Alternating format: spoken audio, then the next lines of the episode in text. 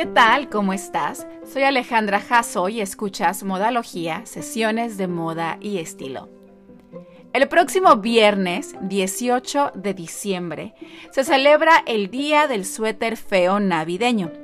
Así es, existe el National Ugly Sweater Day, una celebración estadounidense que se festeja el tercer viernes de diciembre y tiene la intención de hacer las fiestas decembrinas divertidas, de generar una actitud festiva, desenfadada y, ¿por qué no?, hasta regresarte el espíritu navideño.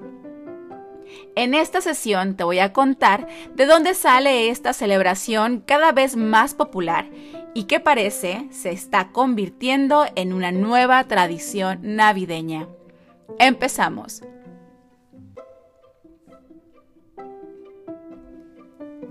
Monos de nieve, esferas, pompones, renos, Santa Clauses, colores llamativos, luces y hasta algunos diseños sin sentido. Feos, feos, pero los entusiastas de la moda y la Navidad se unen año con año a la tendencia del ugly sweater. El uso de estos suéteres poco agraciados no comenzó precisamente en diciembre. Como muchas, esta tendencia ha tenido sus altibajos, ha sido increíblemente popular en ciertas décadas y ha pasado sin pena ni gloria en otras. El ugly sweater se volvió popular en los 80s con el comediante Bill Cosby, quien utilizaba estas excéntricas prendas como parte esencial de su personaje en el programa The Cosby Show.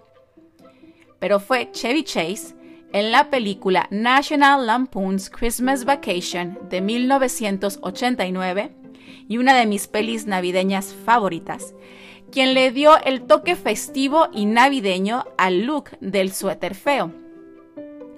Recordemos igualmente a Bridget de la película El diario de Bridget Jones de 2001 y aquella famosa escena del suéter del reno. Estos actores interpretaron personajes poco atractivos, sin sentido de la moda, y llevar aquellos suéteres horribles fue una especie de burla, de declaración irónica, que de alguna manera se hizo tan popular que se salió de las películas. Durante la década de los 80, los suéteres navideños feos, tanto para hombres como para mujeres, fueron fáciles de encontrar. Pero una vez que llegaron los noventas, la tendencia desapareció. No fue hasta los 2000 cuando a principio de la década se llevó a cabo la primera fiesta de suéteres navideños feos. Esto fue en Vancouver, Canadá. Todos los invitados recibieron la instrucción de usar un suéter horrible. Fue así como renació el interés por los ugly sweaters. Hoy en día, esta fiesta sigue siendo un éxito anual y el evento ya no solo es corporativo, sino todo un acontecimiento donde antes del COVID se solían agotar las entradas al Commodore Ballroom, lugar donde se llevaba a cabo dicho acontecimiento, y el cual recaudaba dinero para diferentes fundaciones. Este año será diferente. Llevarán a cabo virtualmente el Ugly Christmas Sweater Dash. Es una carrera caminata de 5 kilómetros. La popularidad de estas prendas aumentó en 2011 cuando un grupo de estudiantes de la Universidad de San Diego decidió crear una página web dedicada a los suéteres de Navidad más ridículos que pudieron encontrar en Estados Unidos. Esto fue todo un éxito, al punto que hasta los presentadores de televisión de cadenas importantes y serias como ABC y CNBC se sumaron a esta tendencia. Aunque la iniciativa de los suéteres feos de Navidad, llamados en un principio Jingle Bell Sweaters, comenzó en Estados Unidos y Canadá, hoy más países se han sumado a esta nueva tradición, no solo para fiestas y posadas de la oficina, sino se ha extendido a eventos comunitarios, privados y como pasó con el evento original, una manera de recaudar fondos para alguna causa altruista. Pero ¿qué características debe tener un ugly sweater? Para empezar, colores llamativos, principalmente el rojo y el verde, aunque hay excepciones tener representaciones generalmente en gran tamaño de muñecos de nieve, árboles de Navidad, renos y cualquier simbología típica navideña.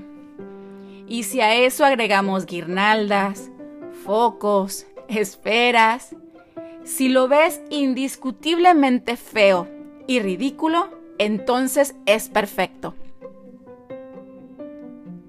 Estas prendas se han vuelto nuevamente populares no se sabe a ciencia cierta a qué se debe, pero existen dos factores que se creen son determinantes.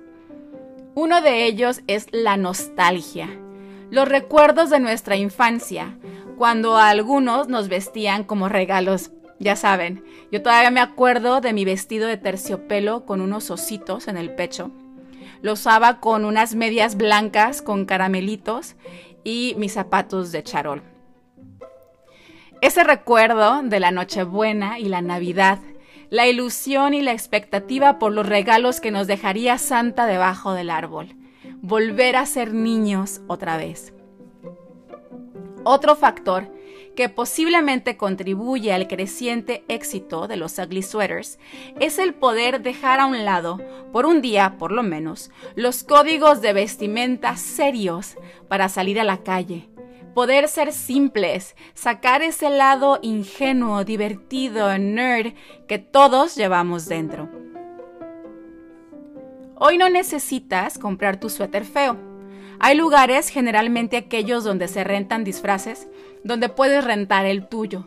Lo importante es sumarse a esta cómica costumbre no tomarse tan en serio y divertirse siguiendo estos requisitos que dicta la página oficial de esta festividad. Claro, tiene página oficial, National Ugly Christmas Sweater Day.org. Los requisitos son los siguientes. 1. Comprar, rentar o, por qué no, hacerte un suéter de Navidad feo. Entre más feo, mejor. 2. Usarlo durante todo el día. No se vale hacer trampa.